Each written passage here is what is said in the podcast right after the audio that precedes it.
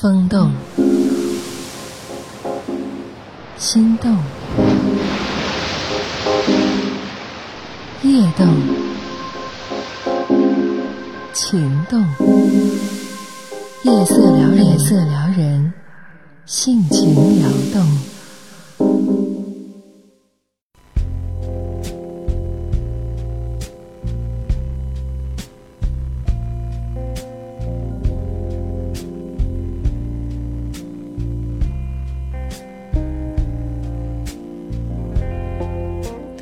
健问我：“七月，你有没有试过，在一个完全陌生的城市里，寻找你所爱的那个人？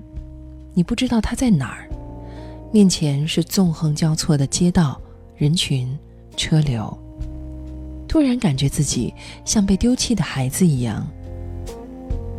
在酒店二十三楼的房间里，我曾一度想要纵身跳下。”冒出这个念头的时候，我在想，如果真的那样，那么第二天的报纸应该会刊登一则关于一个异乡男子自杀的新闻吧？那么他也会看到的，是吗？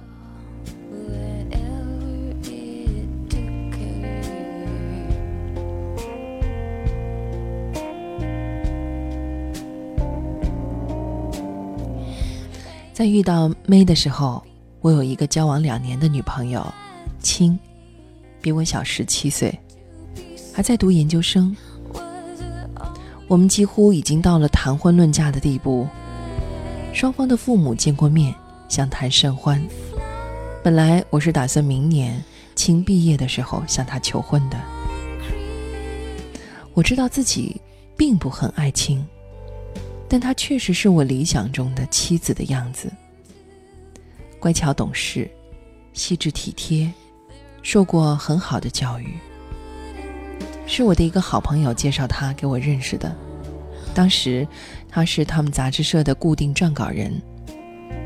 青第一次见我的时候就告诉我，他的理想是做家庭主妇，在家里码字赚零花钱，服侍老公，带带孩子。我那个朋友当时就乐了，他说。阿健就是想找个家庭主妇。不久之后，我和青就谈起了恋爱。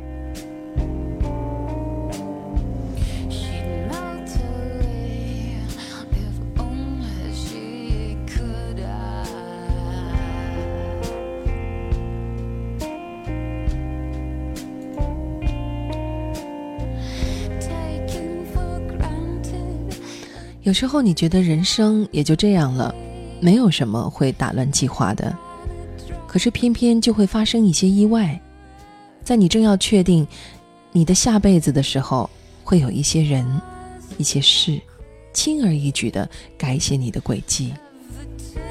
这正应了那一句“人生如戏，戏如人生”。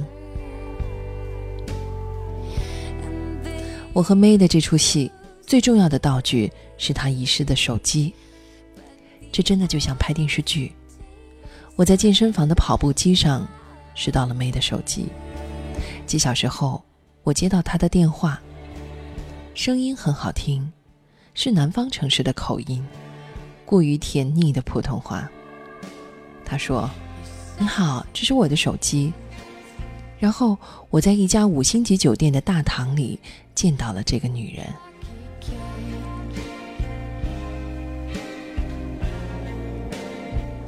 后来我才知道，那是梅第一次，也是唯一的一次跟着他的上海朋友一起去健身房。他来这里旅行，来了好多天，却突然想去跑步。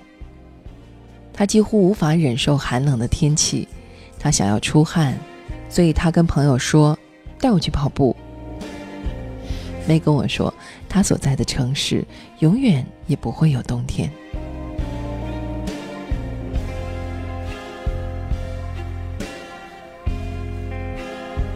对于手机的失而复得，May 显得很兴奋。她慷慨地从钱包里抽出五张百元大钞给我，抱怨自己的丢三落四，庆幸遇到了好人。我自然不会要他的钱，这样会显得自己很没有风度。May 坚持了一会儿就放弃了，他伸出手告诉我，可以叫他妹。他很高兴认识我这样一个朋友。我们互留手机号，妹说，以后去他那儿可以找他做免费导游。我开始打量起眼前的这个女人，身材娇小，脸生得很漂亮，笑起来嘴角有两个酒窝，穿黑色长裙和深灰色毛衣。我向来喜欢成熟中透出一点天真气的女子，妹似乎完全符合我的标准。我的心里突然咯噔一下，又立刻回过神来。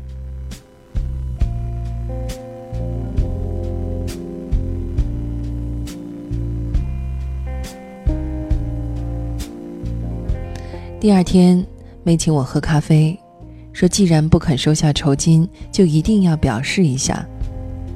那天是我认识妹之后到现在和她在一起最久的一天。喝完咖啡之后，我开着车带他去近郊走了一圈儿。夕阳下的农田还是别有风味呢。然后吃了晚饭，两个人都还是兴致不减，于是订了包房去 KTV 唱歌。唱到凌晨三点，我对青撒谎说陪客户。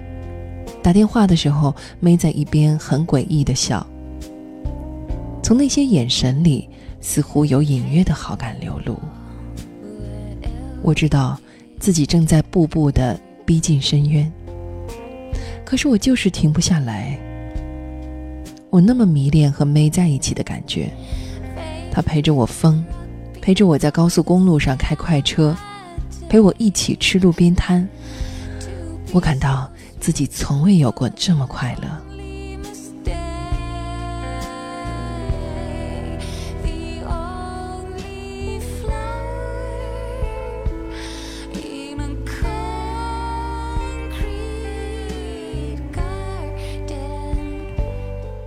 没在上海待了十天。遇见我的那次是他的第七个晚上，我们一起度过了两天美好的时光。我甚至还向公司请了一天病假。这些我都是瞒着亲的，我连父母也没有告诉。像以往任何工作日一样，一到八点我就提着笔记本匆匆出门，然后把车直接开到 May 所住的酒店，当他的真人 morning call，然后和他一起吃早餐。仅仅两天，虽然彼此都没有过任何表示，但在旁人眼中，我们俨然是一对幸福的情侣。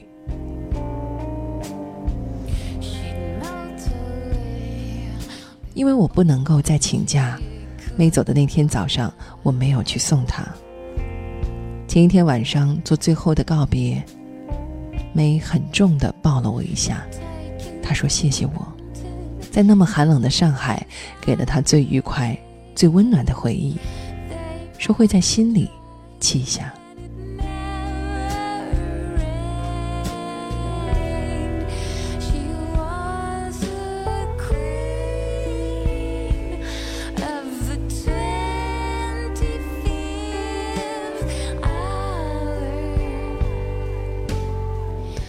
我后来回想，那一刻。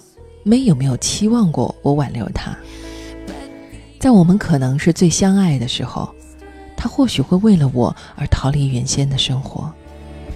他对我说过，如果我们早点认识该有多好。可是我终究什么都没说。没走了，而我还要继续过我的生活。听说想到春天拍婚纱照。所以这一阵子就要开始预定排队，我欣然应允，然后陪他走到店门口，看到橱窗里一对装扮华丽的 model 时，我的脑筋却像突然搭错了一样。我对青说：“不拍了吧，我还没想好要不要跟你结婚。”我和青因此大吵了一架，从认识到现在，那是我们唯一一次脸红。我直截了当地向他提出分手，他当街打了我一个耳光。那是我第一次看到青那么不顾及淑女形象。青的父母打电话给我的父母，我的父母把我骂了一顿。我告诉他们，我爱上别人了，而且还要去外地找他。这简直把他们气坏了。所以，当我第二天提着简单的行李出门的时候，他们警告我：如果我带的那个不是亲的女人回家，就把我们一起轰出去。我妈说：“这是人来疯，不是什么爱情。”妹在临行前给我她在那个地方的地址，说如果有机会，就一定要去找他。像第一次见我时说的那样，没说他会当我的免费导游。为了缓和告别时的悲伤，他用故作轻松的语气说的那些话。而我也很配合的附和着说好。我以为，只要我找到他，告诉他我爱他，那么我们之间就又可以回到他在上海最后两天时的样子。然而结果，完全超乎了我的想象。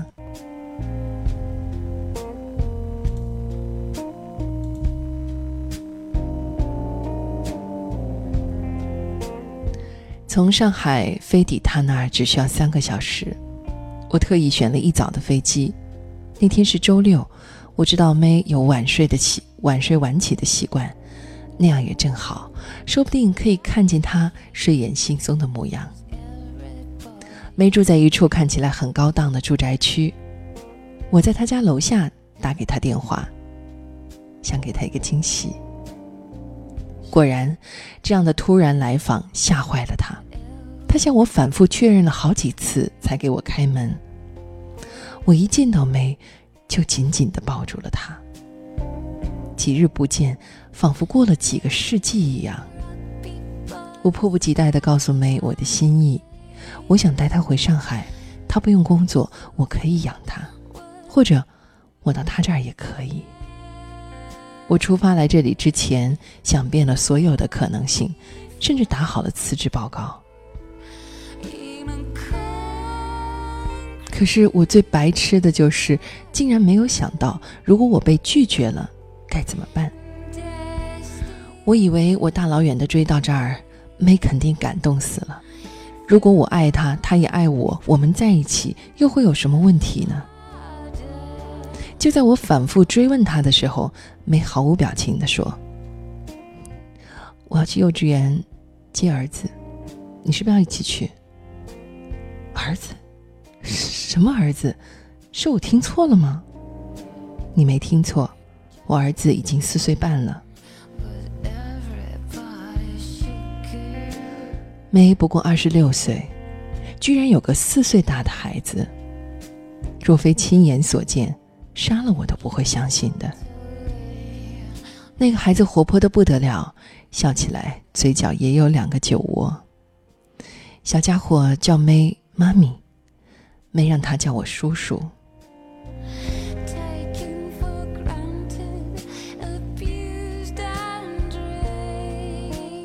那个下午，我终于得知了所有关于妹的一切。我在上海认识的她。不过是我所以为的他，难道我不应该在更早就觉察出来吗？一个二十六岁的女子，在上海住了十天五星级宾馆的观景房，用五百块钱筹些捡到她手机的陌生人，这一切不都证明她并不是一个简单的女孩子吗？可是我竟然一点都不觉得反常。没告诉我。他儿子的爹地是个香港人，在这儿有两间工厂，一个星期至少会来两次。他二十岁来到这个城市，在一间酒吧里推销啤酒，他是常来光顾他的客人。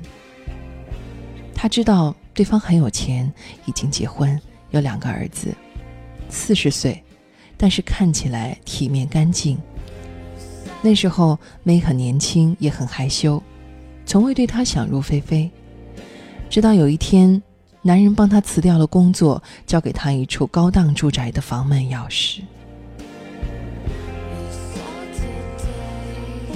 每个女人都有选择自己生活的方式，对此，梅并没有觉得羞耻。她知道自己并不爱他，可也喜欢和他在一起时的感觉。出入高级场所，购置奢侈品，他的虚荣心得到了极大的满足。在很长的一段时间里，那甚至弥补了他心底的那个爱情空洞。梅说：“如果没有遇到我，可能他永远都不会知道，爱一个人是什么感觉。”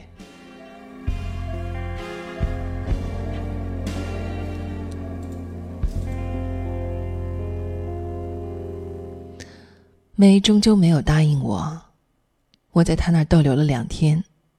没在第二天和我一起吃过一顿午餐之后，就消失不见了，不在家，手机也不接。他发短信给我，让我快点回去，要忘了他才好，忘了这场爱情，就只当是一座海市蜃楼吧。那几天，听说上海忽然来了冷空气。而在这里，却真的就像春天。我记得没说过，这里永远都不会有冬天的。可是为什么，在这片一年四季都阳光灿烂的天空下，我却感到了四肢的冰凉？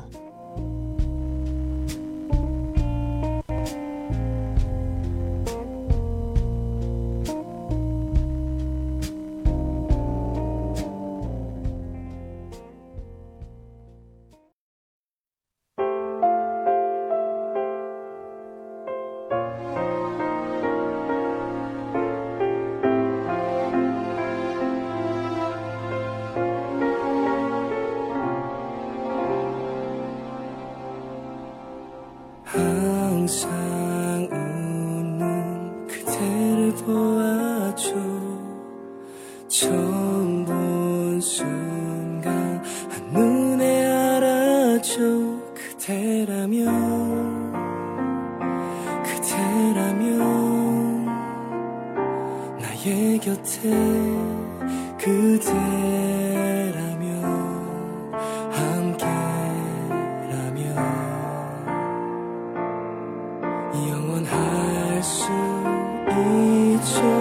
그대여 나 그대 위해 웃어주겠소.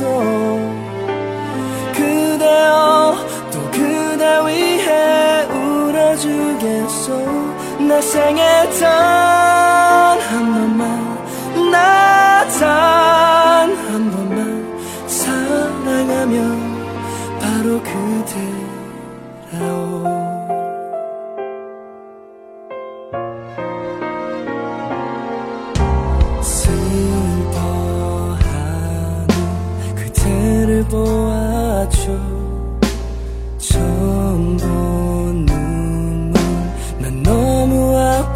出它有的谬误。